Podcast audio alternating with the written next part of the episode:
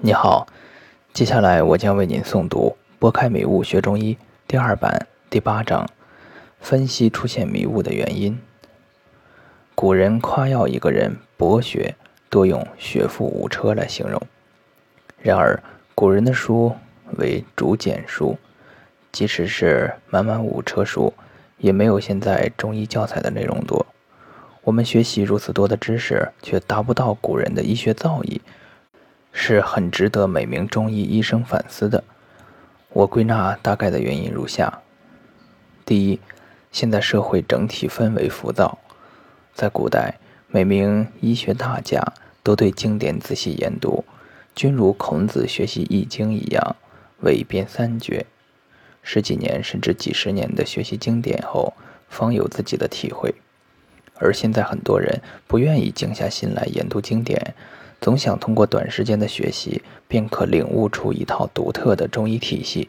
很多人在打坐中或是看书时灵机一动，想到一个别人想不到的理论，反复思考后大加感慨，认为自己的理论发前人之未发，很有突破，并运用于临床。由于其在临床过程中对这套理论非常有信心，并且临床的目的就是验证理论的正确。由于这种内心的期待效应，便会谨记住自己的几个特效案例，于是就大加宣传，并希望引起同道的赞赏。由于太多的中医学习者都有这样的想法，所以导致现在有各种古怪理论，中医理论成了深不可测的浑水。第二，现代的中医思维与古人思维相左，很多人学了某某医学大家的理论。可是用于临床却发现不效，于是开始诽谤该医家。殊不知，如果要学习前人的医术，不能只学他的形，更要学他的神，即他认识疾病的思维方式。我们现在见到疾病，便会思考这个病怎么治。以感冒为例，我们会考虑这个感冒病人是风寒感冒还是风热感冒，通过辨证后用药。这与古人思维相去甚远。古人讲上医治人，下医治病，就是高明的医生不关心你得什么病，而是注重你体内的阴阳五行是否和谐。有病是身体的不和谐引起的，纠正身体的不和谐，病便自然会好。我认识很多人，他们在读完一个医家的书后，便会在临床验证，如发现其方时而有效，时而不效，便会认为该医家不究竟。于是转读别的医家的书，之后还是同样认为这个医家也不究竟，如此往复，孜孜不倦。其根本原因是没学到任何一个医家的神，没有与他们认识人体疾病的思维一致。如果用自己固有的思维方式看待疾病，那么任何一个医家的方剂都不会发挥最佳效果。第三，思维差异导致辩证方式出现问题。我们现在的辩证方式为通过病人诉说列举病人的一切病症，然后医生通过望诊与脉诊综合分析辨出一个症，对辨出的症选择治疗方案。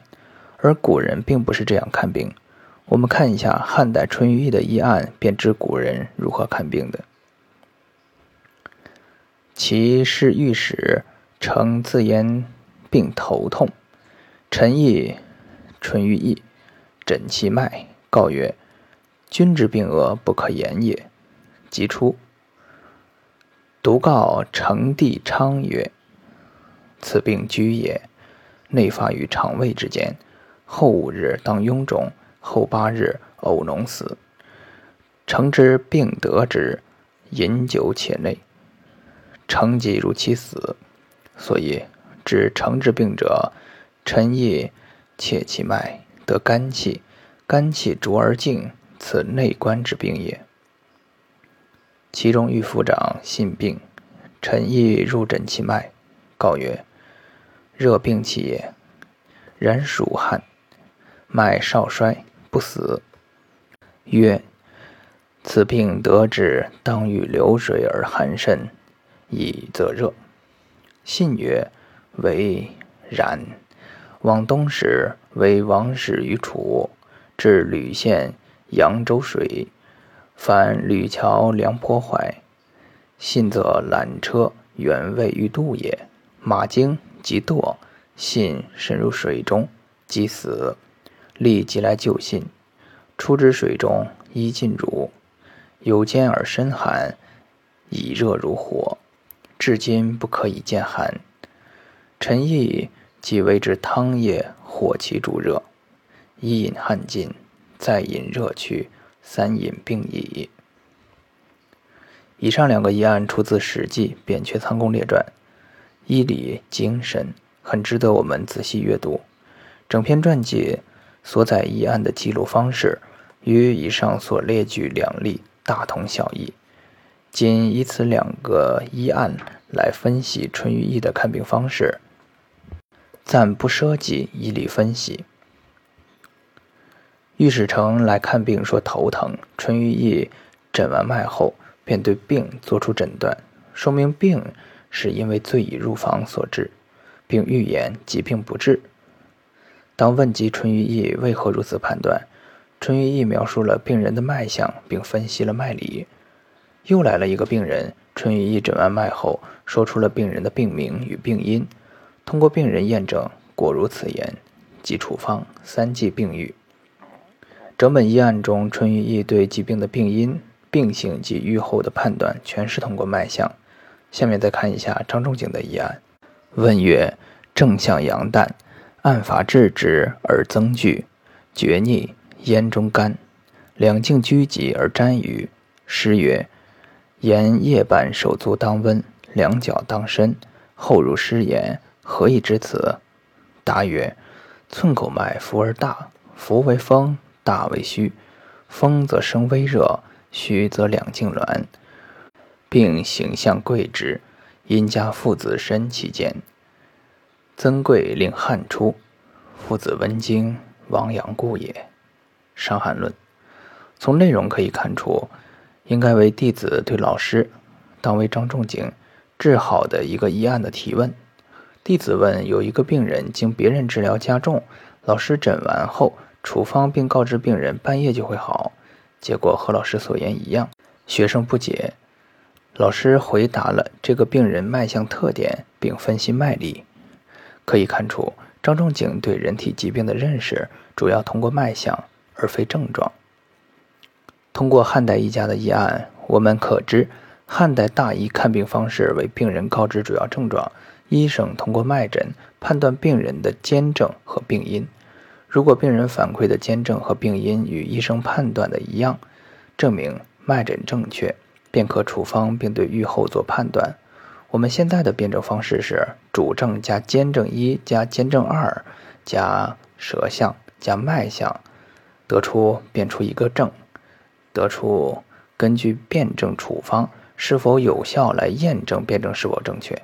而古人的辩证方式是主症加脉象，到推出可能的兼症与病因，到通过兼症和病因判断脉症是否正确，到处方。并明确的对预后做出判断。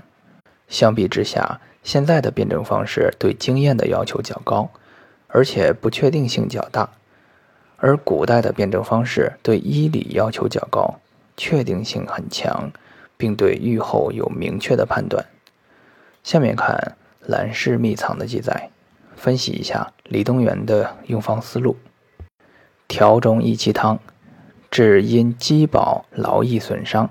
脾胃元气不足，其脉弦红缓，而沉按之中之下得失一色，其正四肢满闷，肢节疼痛，难以屈伸，身体沉重，烦心不安，忽肥忽瘦，四肢懒倦，口失滋味，腹难舒伸，大小便清利而硕，或上饮下便，或大便色滞，或下月参血迷骨不化。或便后见血，或便见白脓，胸满短气，咽膈不通，痰唾稠黏，口中卧沫，食入反出，耳鸣耳聋，目中流火，视物昏滑，努肉红丝，热拥头目，不得安卧，不思饮食，并皆治之。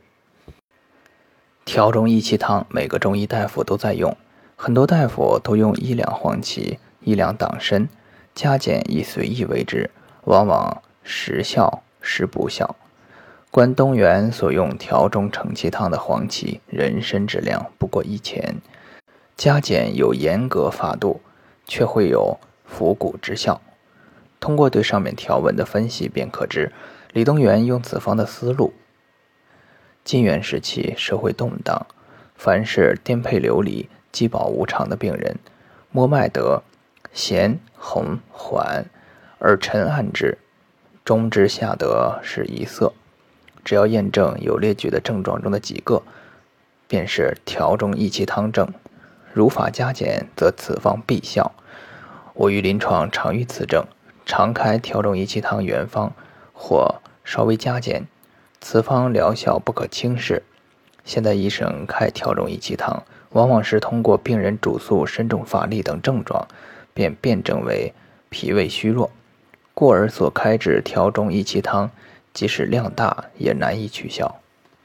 分析一下古今医书的书写体例，现流传较早版本的《黄帝内经》，一本是杨尚善所著《太素》，一本是王冰著《素问》，两本书的篇章顺序均是。先言医理养生，然后是脉理，然后是对各个具体病和症状的分析。可以看出，《内经》作者对脉诊非常重视，《伤寒论》的书写也是先评脉法、辨脉法，然后是辨某某病脉症病治，先脉，然后是症，最后是治。故而，《伤寒论》的很多条文。即使症状完全对上了，用方也往往不效，就是因为没有掌握核心脉。金元时期的医书，张元素的医学起源，李东垣的脾胃论，朱丹溪的丹溪心法，都是先谈医理，后谈脉理，最后分谈各病的症与治。很多人看了张元素的书，只记得头痛需要用川芎，于是，一见头痛便用川芎。亦是时验时不验，原因在于，只有学会张元素的辨五脏脉法，然后在主方的基础上按次加减，才会有较高的疗效。再到明代的《一宗必读》《景岳全书》等，都是如此书写体例。再往后，中医就混乱了。